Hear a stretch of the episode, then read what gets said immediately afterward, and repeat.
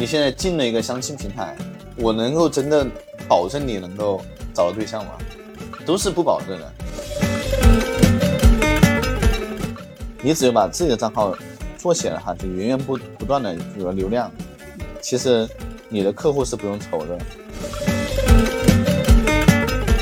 知识付费它的好处其实就是，它很多的东西其实是可以给你带来一些值得学习的点。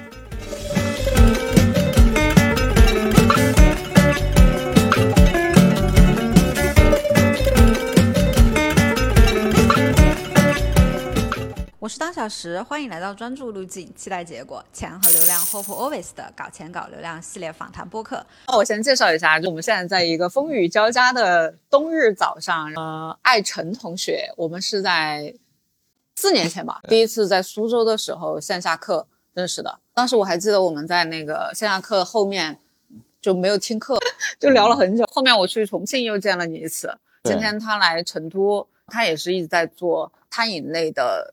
帮一些老板做抖音，现在也是吗？对对对，因为当时我觉得我们见面还是很神奇。我们去参加馄饨的线下课，对。结果晚上吃饭的时候，刚好我们就邻桌嘛，就挨着就聊两句，发现我们都是成都得到的。对，哎，当时我记得你还在开火锅店，我还在开汉服店，现在也在开火锅店，你自己在开火锅店？对，那那个火锅店还没有垮掉哦，一直在。当时做抖音的一个契机，也是因为火锅店生意不好，就去尝试着。大概两年半以前吧，有一段时间生意特别差，竞争对手多，我们就尝试着开始做一些营销，包括我们做了一些点评跟大众的推广，包括请了大妈发传单，包括做了户外广告，最后让我们开始拍抖音，都一起在进行嘛。发现效果最好的是就拍抖音，我们当时就是拍那种餐饮类的段子。效果好了什么地步啊？就好到，当时我去喝茶呀，去银行办业务，别人都会问我你生意怎么样？我说你为什么这这样问？他说我刷到过你抖音。嗯，当时确实很快的速度，当时有一条抖音的播放量达到了三十万。那那真的就是段子能够引流到线下，那个时候有效果吗？有，现在也有，但是现在会越来越难。那现在你主要做的是帮别人做还是自己做？帮别人做，帮餐饮类的老板，比如说帮他做一些招学徒。嗯，招加盟，帮他自己做一个 IP，就这个样子。那现在大概有多少个老板在合作？目前在合作的就两个，之前陆陆续续还合作过几个。做的比较好的，比较好的，其实前面还做过一段是医美的。医美的效果很好吗？医美当时最好的时候，一天甚至能够达到几百个客子。啊，当然现在不一样了，现在平台监管很厉害。哎，那你怎么看呢？这种？流量变化的速度很快啊，它的规则也变化很快，就操盘手怎么能够跟上呢？或者说商家怎么去应对这种？操盘手其实就很简单嘛，到处付费嘛。对啊，就像我昨天我看到，就朋友圈有个朋友哈，他自己是操盘手，但是我们之前的相遇是在抖音上一个知识付费，后面我们又在群享那里遇到了。昨天我又在看到他去参加一个叫倩文的。倩文朋友圈的那个线下活动，包括他还是网红校长的付费学员，他每个月就可能赚个大几万块钱，但他可能每个月会花个一万块钱到两万块钱去学习。对，这个也是我之前的状态。嗯，但是到今年的话，我就决定先挺一挺。就我也在思考这个问题啊，就好像说我们一直在升级，但是一直需要花钱去升级装备，好像。能够剩下的东西也不多。其实最后还是就那几个基本点嘛。第一，你的客户需要什么？第二，你客户的客户需要什么？包括如果说你做餐饮行业、做医美行业，或者说一个招商加盟的行业，你要去研究这个行业嘛。其实到了后面，他的招数其实也没有那么的多。平台的变化，其实你就看最近那些那很火的账号，他是怎么做的，你就大概能知道。平台的规则，对，嗯，所以像这种知识付费的话，你觉得更多的是在心里安慰自己的焦虑，还是说它真的能够让你赚的更多？肯定的呢，因为如果说你能够成为一个操盘手或者帮别人做账号，其实从某种意义上来讲，你的学习能力跟执行能力就比市面上大部分的普通人要强一些。因为你要做一个操盘手也好，帮别人做账号，其实你就相当于你现在去看一棵树，就可能普通人看到的就是它就是一棵树，但你可能会看到它的形状，你可能会想到一句诗，你可能会看到它绿跟黄之间那个颜色，甚至你会想起现在冬天的一个什么什么样子，哎，你的敏感度就可能就偏向于你后面就可能偏向于像一个导演，像一个作家这种啊。当你的敏感度够了以后。你会学到的东西会比别人多的，你就比如说你听了一天的课，你可能就听到几个点去执行，其实已经够了啊。我个人这样认为。那你怎么就这个作为一个探讨啊？我之前也是狂热的知识付费爱好者，就是像你说的，像现在我也还在群享啊，生态有数都在这一圈子里面。但是我会觉得，我现在再去看这些人的东西，跟我现在在做讲书，我在教别人怎么去做操盘手。去看一些最更古早一点的，可能一九六几年的怎么做广告，最经典的像科特勒定位啊，这种特劳特啊，就这些东西，我会发现现在很多知识付费的这些老师，他讲的东西只是他就相当于最早的一个供应商的知识的一个源头是这些大佬，只是他们用现在更适合。现代人能听懂的语言再复述了一遍，那为什么我不直接去找这些知识供应商的源头，自己在学了之后再输出一遍？因为输出我觉得才是最好的学习，他的收获就是跟我之前去报课所学到的收获，我觉得完全不一样。就我跟别人讲一遍和我去听一遍课，我的收获肯定是我跟别人讲一遍课会。只能说你现在已经变成大学生了。谢谢你，真的 就是如果说你是一个幼儿园或小学生啊，有的东西它确实需要有一个呃读过大学的人，甚至读过高中的人，他就可以来教你，他就可以把之前那种大神级别的人的东西转换一遍。啊，对，他比如说你现在在读幼儿园，有一个清华大学生，他去把他的获获得过诺诺贝尔奖的一个导师的理论给你讲一遍。你就会觉得很牛逼，但你现在也已经考进清华了，就是你已经干这行了，甚至你现在已经开始当代课老师了啊。这个时候你再去听那个大学生的理论，你会觉得对没多少用。但是当你还是小学生或者是幼儿园的时候，其实有个代课老师，有一个读大学的哥哥给你补补课，其实也是够的。我个人是这样子的，因为我现在更多的付费就去连接资源，去混圈子，而我其实是在思考。我说，既然要报，那为什么不报一个贵的，那种像国外的 NBA 或者说商学院啊，这种六十万学费起步的，那不如就存钱去报一个这个。就就感觉现在我想要的东西就是买衣服，我不想再去买便宜的衣服了，我想要买一个奢侈品。都是这样的啊！我等一下中午我不说我要去见个朋友嘛，那个朋友就是他以前也读过得到，后面也去读了混沌，也去读了混沌那种十万块钱一年的班。他今天他在哪里读啊？北大的，他现在也是这样，他也需要一步步走过来。对，这东西还是我刚刚那种，嗯，你可能你你还在幼儿园，还在读小学的时候，你的付费能力就是我两块钱买个棒棒糖，嗯，三块钱买个零食。但是你现在已经读大学了，你现在每个月的生活费有两千块钱了，我可以花五百块钱去买一个自己喜欢的东西，甚至花一千块钱，就是根据你自己的一个。接纳程度加上你自己的一个消费能力来的，这个比喻很好。那你怎么看？就是自己做还是去操盘帮别人做呢？就你现在的重心是几比几？七比三嘛就帮别人做七。中间其实我自己当时本来做了一个账号，自己的一个账号是餐饮类的，嗯，结果呢中间有一段时间做的有点好，飘了吗？对，飘了，飘了，就有点像前段时间陈钱那种，就真的飘了，就。看到陈钱，我就想起了半年前的自己，因为当时有多好了，就相当于我通过那一个账号，当时也就几千个粉丝，就认识了，比如说朱光玉啊、赵美丽啊，还有北部园啊一些我们火锅行业一线的老板一些接触，包括六个很牛逼的，就是做餐饮类的操盘手，他现在嗯线下课五千块钱，每个月开一场，一场就收了五千，他去找我合作，包括有一个。开过几百家火锅店串串店的老板叫我和一起成立公司，当时都拒绝了。当时其实真的就有点像存钱那种感觉。我踏进了那那一道门，我就以为跟他们是平等的。后面就经历了一段以后，就开始有点放弃自己的账号了。最近这两天又开始在做了，为什么放弃呢？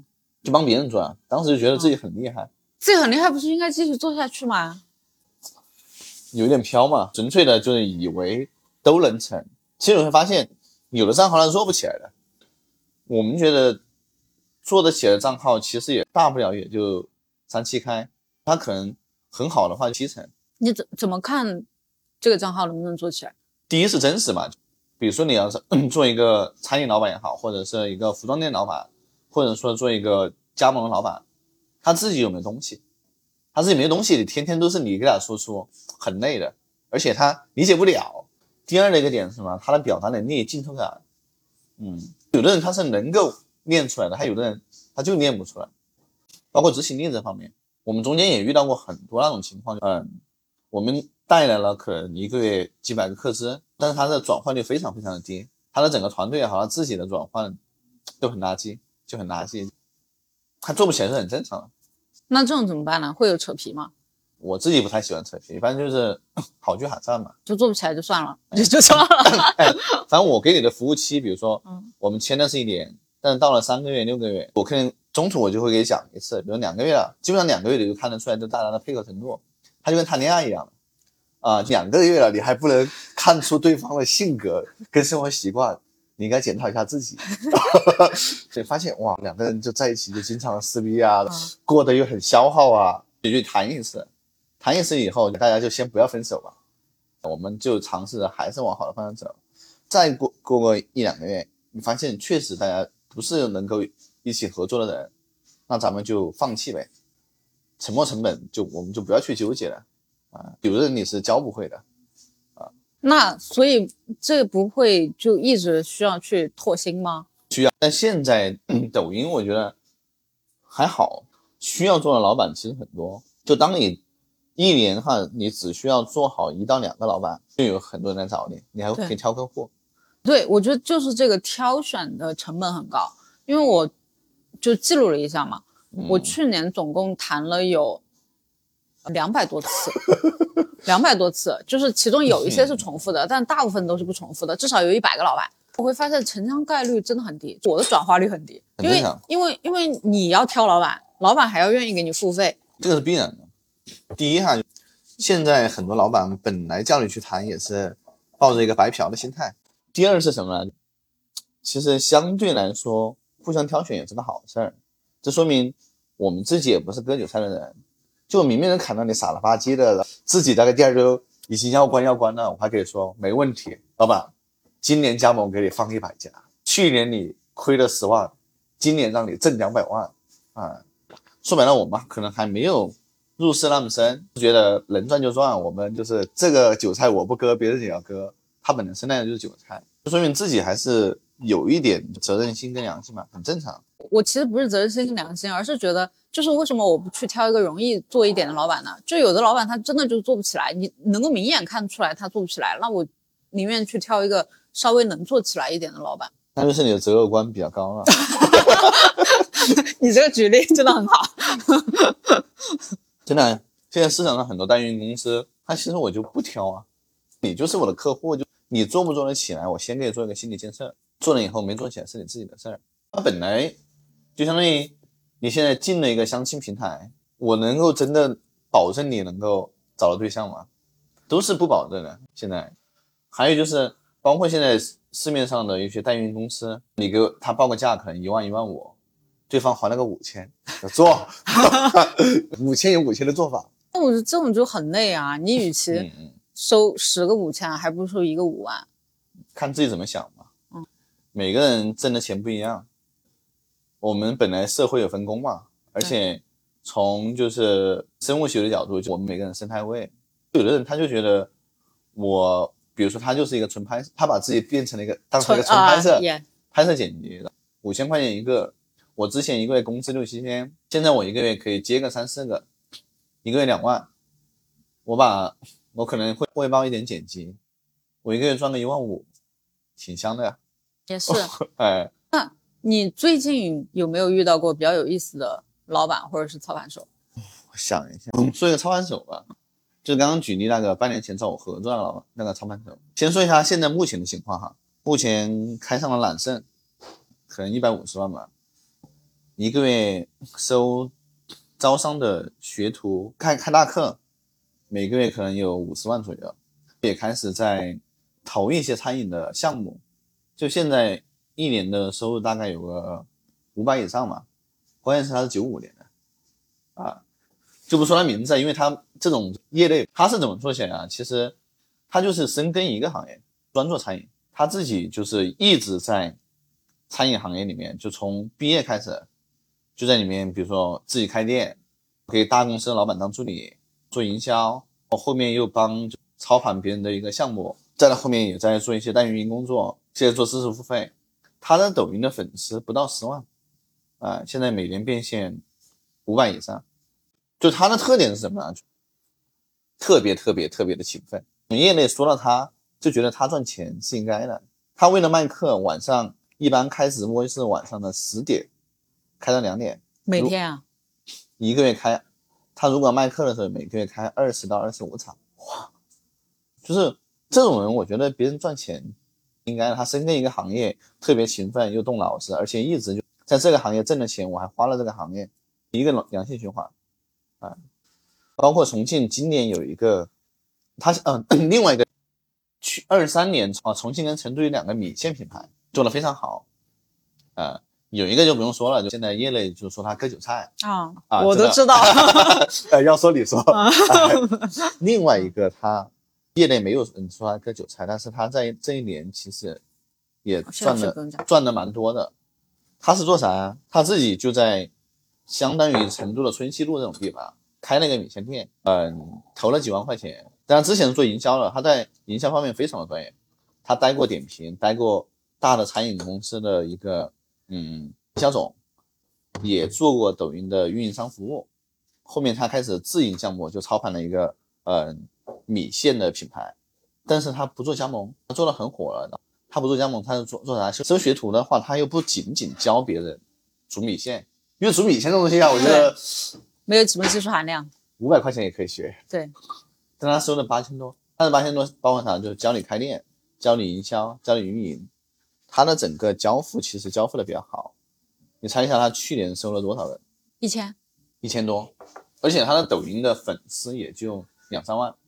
现在开了几个号哈？他自己最近也在准备做知识付费，但他也非常牛逼，在。相当于他花几万块钱撬动了一个年营上千的盘子，就赚也赚了大几百。而这个项目到现在为止，从启动到现在，也不过一年半的时间。这个我觉得很适合普通人去做参考。哎，这个例子。但他也不是普通人。讲讲他他他为什么不是普通人？他之前也有很深的积累吗？他在美团跟点评都干了几年，啊，做代运营公司也做了几年，啊，包括。他之前自己开过餐饮店，开火锅串串店也亏过钱，他也是，像之前所有的积累都在这个时候爆发了而已。对他也是个九零后，包括他也一直深信我就在这个行业能赚到钱，啊，这种也非常勤奋。最近做的这么好，自己号也开始开直播了。我见到的我们这个行业很厉害的两个人，这两个人都是重庆的，如果做这行的人应该都知道啊，虽然说没说他们名字，所以。如果单说餐饮行业啊，必不可少的条件勤奋，要赚到钱。任何行业都是这样的，我觉得。你看我们看到的那种同学里面混得特别好的，就像那种身家上一个小目标的，应该都很勤奋吧？但同时也有很多人很勤奋也赚不到钱的。那可能就跟读书一样，别人就在奔着清华北大，奔着去拿大奖去的。你今天学一下书法。明天学一下跳舞，后天踢足球，哎，再到后天学一下编程，每天学的东西不一样，就不停的跳。你以为自己很勤奋，但是其实你可能就在一直在各种行业里面浅尝辄止。我怎么感觉我扎心了？没有点 因为我之前也一直想我要不要深耕一个行业，但是我发现就是我可能更多的还是看这个老板愿不愿意给我付钱，这个单子。能不能容易做起来，我就进入这个行业。但是不幸的是，我每个单子的行业都不一样，我就必须又要从头开始学。这刚刚话其实在说自己啊，因为我自己的工作经历也很丰富，所以说一一直也在各个行业里面跳了。餐饮行业我现在还算做了很久的，从开火锅店到现在做嗯餐饮行业的一个账号，方便说账号，加起来已经做了五六年了。但之前其实也经常跳跳跳的跳，而且你真的，你想一下嘛，你如果说接了五个单子，就一个餐饮的，一个医美，一个服装的，一个卖车的，一个水库摸鱼的，那你的精力就要去对五个行业去学他的知识。是，但如果说你的所有精力都梭哈到，比如说医美，那可能就是你讲出来的内容也好，你专业度也好，会揣摩客户也好，那肯定比五个都干的要专业些。这么个道理。哎，而且你真的，比如说深耕一个行业哈，做得好了以后，你甚至可以在行业论坛里面去给别人讲大课。对，就包括我见到一个很厉害的抖音，现在比如说医美行业成都的那种老板的给他们开会哈，他都去给别人讲课，他就是因为深耕这个行业。你想一下，抖音组织的官方活动，下面能做的老板，第一还是有点实力吧，第二付费意识强嘛，因为愿意到处学的老板。对你可以去给几百个这种老板讲课，你加个一百个私域嘛，转换个十个嘛，就你每年去讲个课，转换十个，其实也够你吃了啊。所以你现在就是深耕在餐饮行业了。嗯也不一定，可能可能后面会做一些自营项目，嗯比如说，不是餐饮的自营吗？今年可能会做一下养生啊之之类的，中医还是、嗯平台允许的，中医这种不允许，那是什么？可以透露吗？卖点小东西，药材不不不不能，这个平台不允许，啊，药食同源的那种。有可能现在还在选品，因为还没定嘛，就是说出来到时候吹牛逼的啊，就有可能会做这个。我听说哈，现在很多平台的数据都在下滑，就在最近这半年，它无论是短视频还是直播，其实大部分平台的数据都是在下滑的，包括很多的类目都在下滑，但是养生大健康类嗯是在增长啊，我们还是顺势而为嘛，抽一可能会抽一部分精力去搞这个。那等一下可以连接一下资源。可以可以，因为今年二四年嘛，从大家现在的各种预测来讲，离火运，哎，第一离火运啊，对对对对，哎，算命的说我今年要转运，我看了一下，还有两周，不是开春吗？啊，我也是，可以可以，因为离火中中女嘛，中女时代。啊我除了这个播客，我又搞了另外一个播客，就是专门采访三十加的女性。啥星座啊？你是？狮子咋了？很般配。谢谢。我白羊座，对，火象星座。对对对对，我这身边的几个好朋友都是嗯，狮子座，对，我觉得就是这种大健康养生，还有一些虚拟行业的经济，我会今年在知识付费和精神层面、心灵疗愈 这一块。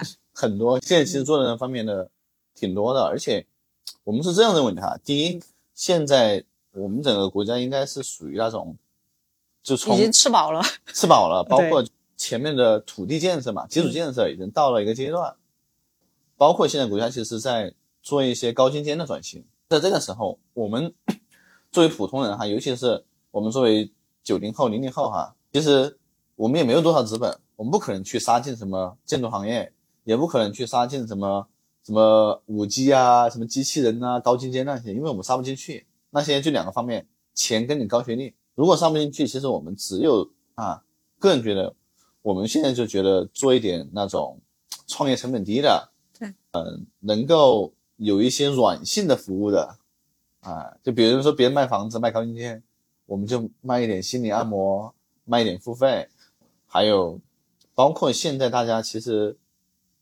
这两年大家过得挺不容易的，啊，真的是需要喝点鸡汤，对，哎，而且鸡汤情绪价值。它不仅是情绪价值，为什么大家喜欢喝鸡汤？鸡汤本来也是补人的，呃，你不能说我一天熬夜熬到三四点我再来喝鸡汤，它可能没用。但你如果晚上十点半睡再喝点鸡汤，那可能就是有用的。你本来把它食补健健身，就跟知识付费一样嘛。你去学了，我今天学了，我就躺在这里觉得好爽，明天继续躺平，后天继续躺平，那确实没用。但如果说你去听了一些大咖的课，感觉就是我去能不能把他们几其中的几个点去执行一下，那其实肯定是有用的。对，我觉得至少还是会有一些点会打动你，至少你在当下你会想要马上行动。就只要行动起来了。今年我们也准备在这种养生方面去跑一跑。那你最近知识付费有没有什么特别受启发的点？特别受启发点啊！嗯前两天我跟北京一个做直播的朋友打电话嘛，就在问他最近的一个行情。他说现在其实直播还有大家其实都没钱。他说我给他说了两三个想法，他就说你不要想这么多，就去做嘛，看你亏不了啥。其实你做这种事情，第一亏你你自己的时间成本，第二你其实最多也请个一个员工，就像你自己的时间成本可能你就占个三分之一，你再请一个员工，其实算下来你一个月成本啊，不算自己的成本，其实你请一个员工加投点流，也就一万块钱，你跑个三个月，三万块钱亏损你能不能接受？我听了以后就觉得啊，不愧是一个月赚过几十万的人。他他在做直播最好的时候，就一个月赚过几十万，啊，就帮别人做运营分成啊。这我他跟我启发就，其实我昨天晚上就发了个朋友圈嘛，想都是问题，做才有答案。对啊所以你现在做的就是自己的一个火锅店，帮另外两个老板做餐饮，在布局一些新的养生的项目。对，养生的项目可能是晚一点，我准备最近先把自己的账号拉一拉。你自己的账号现在在输出什么内容？嗯也是餐饮方面的一些知识，但是这个账号现在有点乱，因为它太久没用了，包括嗯、自己的状态也在调整嘛，因为有半年没有出镜了，为啥？就帮别人拍呀，就觉得幕后挺爽的。你怎么去平衡啊？像你做目前的时候，有时候我觉得掌声是需要成本的。就你帮自己做，你赚的钱，你其实我觉得是没有帮其他老板做赚得多的，因为其他老板他还有他自己的实力贡献出来，他能够有更大的蛋糕嘛。那但是如果你帮别的老板做，别的老板就会质疑你说，为什么你不自自己的账号？你的账号做成什么样子？你看一下，这是大部分我觉得，你既要做操盘手，又要帮别人，又要帮别人做，要帮自己做的时候，你的精力，我觉得是会有一点点冲突的。其实会有很大的冲突，对，嗯，但这东西看你怎么想哈。如果说你只想赚一部分钱，比如说我就想给老板做，那么你直接拿案例就行了，就老板质疑你，你就当他是傻逼，真的就是就相当于做餐饮行业的很多老板，他连炒菜都不会。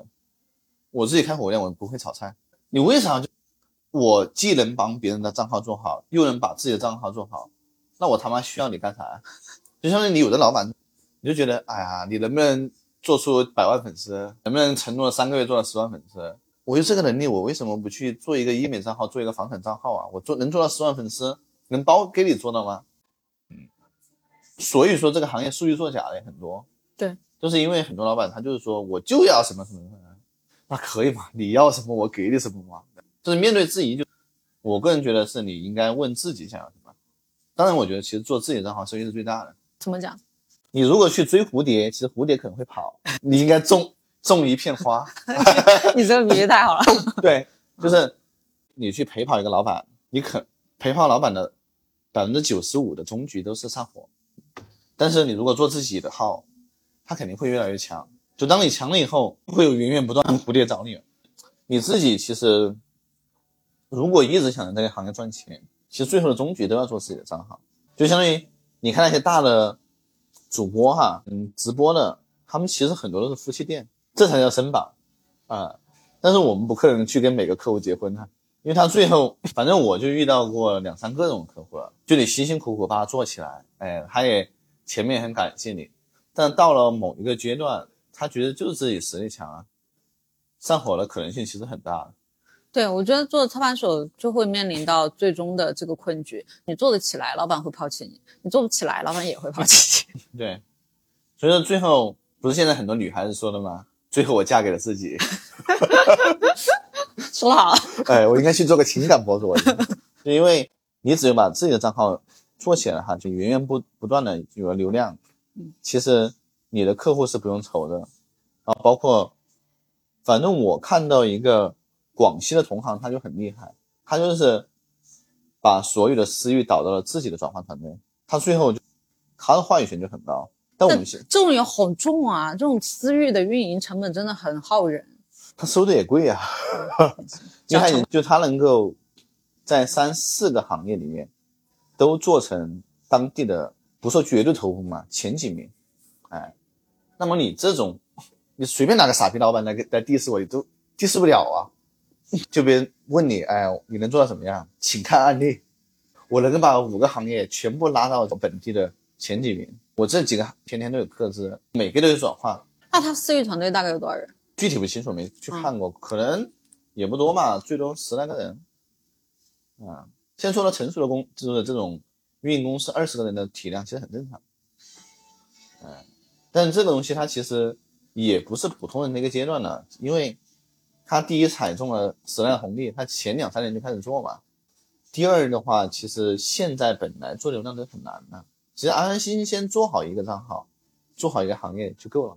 那你觉得像年轻人，现在年轻人，他如果想要进入操盘手这个行业，最快的是去找个班上，还是说去报课？看自己吧。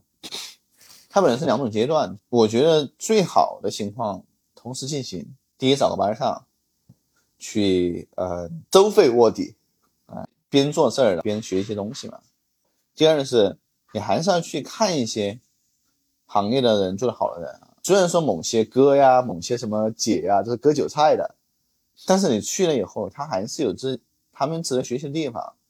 比如说我的合伙人，他真的就去上过很多这种课，他每次回来，他说还是有收获，啊。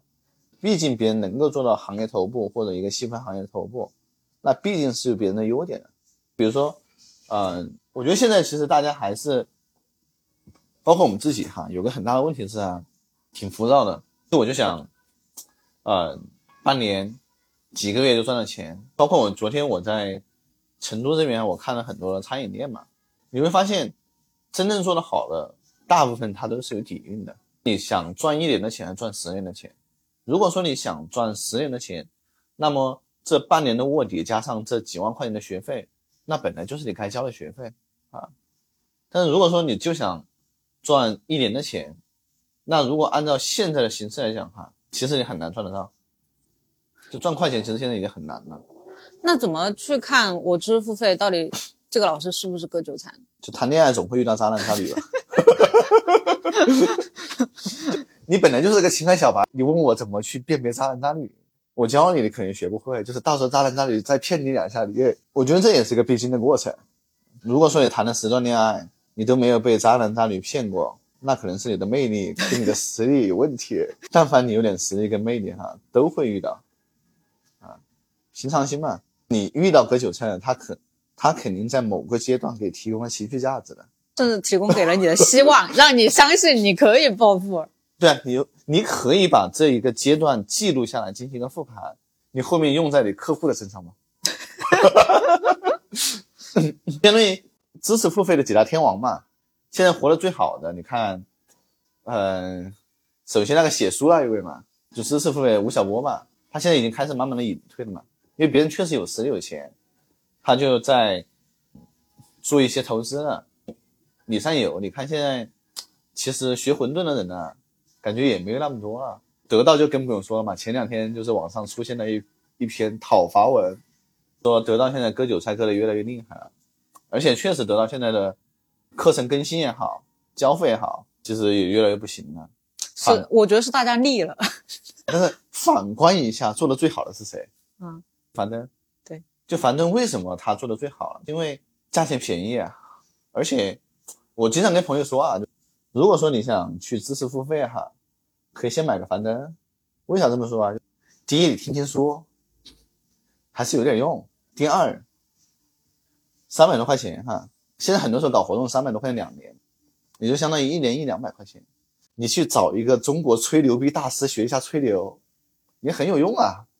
知识付费它的好处其实就是，它很多的东西其实是可以给你带来一些值得学习的点的。那你怎么看周文强？我个人看就不知道，反正你这个也没有那么多粉丝啊。对，我觉得他，我可以把理解为他是一个洗浴按摩。我老板其实很累嘛，就我你这比喻真的神了，我跟你讲。他可以给我洗浴按摩一下，又很精神的哇，我又可以去管理员工了。明年又累了啊，我又可以了。他可以给你打一点鸡血，因为现在很多洗浴按摩的地方，它全套嘛，正规的全套啊。比如说我去东北的澡堂子，先泡个澡，再搓个背，再洗个脚，中途还有水果，看个电影。当你累了一个月、一周了以后，你现在去做个洗浴、做个全套，这个时候你会发现你很有精神了，就你有利于后面干活了嘛。真的很绝这个比喻。那你还有没有比较喜欢的？就你总共给多少个老师就是付费过？啊、大大小小啊，不好说。这东西我每进入一个行业，我都会付费。那你你比较推荐的有没有？推荐的呀，就你自己觉得收获比较大的？如果说抖音小白啊，嗯我觉得可以先白嫖一下薛辉，嗯哎，薛辉小清新他的呃抖音号可以学到一些东西，包括他们有试听课嘛，可能一两万块钱，但你被转换了几千就不要来找我了哈，我没有推销他的几千的课，就就看一下他的抖音号，他会给你一些很好的点。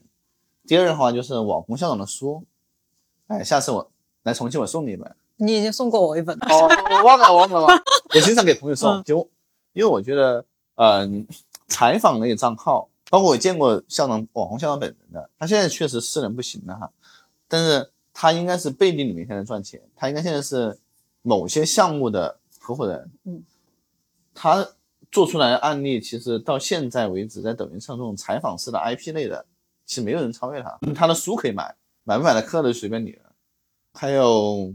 其他都还好了。其实现在某些博主也不好去说别人不行嘛。哎，就这两个，我觉得作为入门来讲，包括其实如果说你是个小白哈，但凡在某平台很有名的知识博主，包括教的博主哈，除了某些卖 AI 课的、卖这种课的，我觉得不推荐。AI 课也可以买，别人卖幺九九，就如果说一两百块钱的课，我觉得都可以买。你纯想白就是一个大学的老师。收你两百块钱，你咋了嘛？你刚刚提到那个商业访谈，你觉得就是商业访谈的机会点在哪里？因为实际上我们现在我给你做的也算是半商业访谈，嗯、只是说我们现在声量没有还没有起来。商业讨论价值吧，嗯，那最终还是归为最终那两个字嘛，你能不能给你听的人一些价值嘛？不是前几年翻车那位博主吗？说名字吧。大家都知道啊，陈姐，啊 而且我们刚才十分钟前已经说过他的名字了。其实他的内容现在就渐渐的没有那么有价值，因为，呃，可能是我觉得，因为商业的本质也没有那么复杂。你去采访一些经历哈，因为互联网上很多经历也是编的，所以说你其实包括森哥的什么朋友圈啊，我又一不注意说出名字了，因为我有朋友在杭州那边做直播，做的还可以。很尴尴尬的是啥？就有一次我看森哥朋友圈，看到一个他采访一个人，就哪个人就说自己变现了多少，靠自己努力。我那朋友听了以后就说，他就是我之前一个签约的网红，他就说我之前把他捧起来，他现在把所有的功劳，我们公司其实有一百号人，可能我们有二十个人在为他服务，但他最后在网上去讲的确实是他一个人的努力。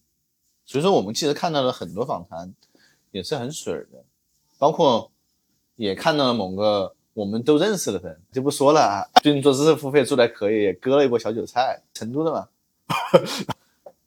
他自己的很多经历就是包装出来的。他一会儿说自己是什么什么什么什么，一会儿说自己是什么什么什么什么。确实，我们他的认识就不是说他名字，因为现在很多的访谈，我觉得都还是很水。但是如果说你能够去找到一些有价值的人，包括输出一些有价值的观点，其实就够了，你就服务于你的受众就行了。包括我跟我身边人给他们说做抖音哈，我们今天做了一个账号，呃，一年时间做了十几万粉丝，不多哈，但是在前面一年的时候做之前，这一位博主他他就很犹豫，一年多以前，二二年嘛，他就说现在做抖音是不是晚了？我现在还能做起来吗？我说抖音这么大的体量，包括知识付费哈，缺你这个几万粉丝的博主嘛。所以说我们现在要做的也是啊，我觉得我们就是能够有个几万粉丝，有个可能其实就一万的忠实的粉丝我们就够了啊。我们把自己该服务的那群人服务好就 OK 了。就你不需要服务那么多人，你你我都是普通人，还做不到那种什么五万人的演讲，呃，五万人的宣讲会，可能我们在未来会做到那样，但是现在的话，我们就把采访的一些内容做好，我们的客户喜欢看什么，我们的粉丝喜欢看什么，做好就够了。那有没有推荐的嘉宾在成都可以上我们这个搞钱搞流量 想一下，有两个他，但是他的工作比较敏感，比如说别人在央企，啊？他一边在央企一边在操盘，没有没有，他是 做金融搞钱的，你们在央企，嗯，操盘的话其实没啥了啊。就我认识的，其实我觉得比较推荐的，我还是觉得大家可以听一些这些，也听一些真正做企业的人吧，就可以采访一些真正做企业哎，就他的一些嗯底层逻辑也好，他的一些知识量也好，其实也挺高的。对，好的，你还有没有什么想要补充的？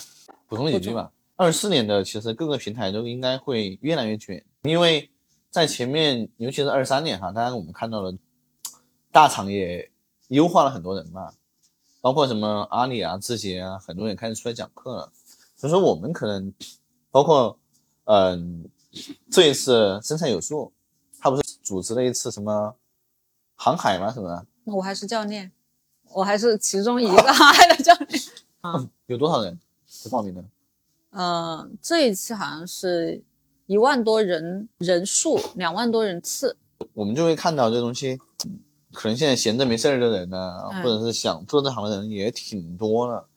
但是呢，我觉得就是现在想做好这行哈，如果说你是个纯小白，或者说如果说你入行不深，其实多看点书嘛，还有就是回归本质。我举给大家举个例子嘛，因为我做餐饮行业，我特别喜欢去踩周边的，去踩盘，去看别人的做的好的。我觉得在成都这边去了一家火锅店，让我印象非常深刻，叫五里关，成都人应该都知道。我知道，你会发现，它有十个店，每个店生意都很好。他为什么每个店生意很好？他会在每个细节都做得很好。就比如说，我就是去逛的，我走进去，他就一直有人跟我说 “hello，你好，你好，你好，有什么需要帮助的吗？”包括，嗯，从我进去晃了一圈出来的时候，他也没问啥，反正啊啊，欢迎欢迎欢迎下次来，然后给我发糖，我就坐在外面，他也开始给我端茶，还问我需不需要热水袋。因为大家知道，其实，在川渝地区的火锅店不是海底捞，大家其实很多服务态度其实真的不咋样。就你抛开它的味道与食材，因为它味道它已经做得很好，味道食材也菜，它的这套服务就能够给你留下深刻的印象，且让你想去第二次。所以说，我们现在做这种互联网搞钱也好，或者说什么也好，我们可能就要去修炼一下内功，自己去多学一下，先不要去管就是给不给你韭菜，其实。以我们现在的实力哈，也割不了我们啥。这种几十万的课我们也报不了，就可能那种小的课报一下，买点书看。包括刚刚博主所说的，回归到本质，我们可能去发现那些营销书籍的大师写的书，也可以看一下。嗯，因为我自己也看书，我们都要看书嘛。就是你会发现碎片化的东西，你可能今天听了就忘了。但如果说你拿个三五天的时间，每天看个一百页书，就安安心心沉下心来，因为。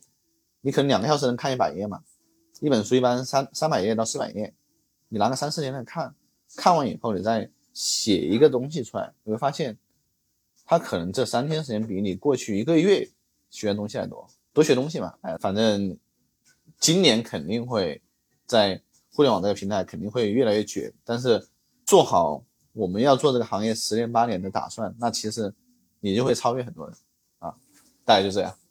好好，最后你有没有什么你们现在在售卖的服务或者是产品可以给大家分享一下、安利一下？如果说是有人啊，对这个感兴趣的话，他可以联系你。就餐饮行业的 IP 吧，比如说你要嗯，餐饮老板要做一点招商加盟啊，修学徒啊，或者想学这种模式，可以聊一下，哎，就就完了吗？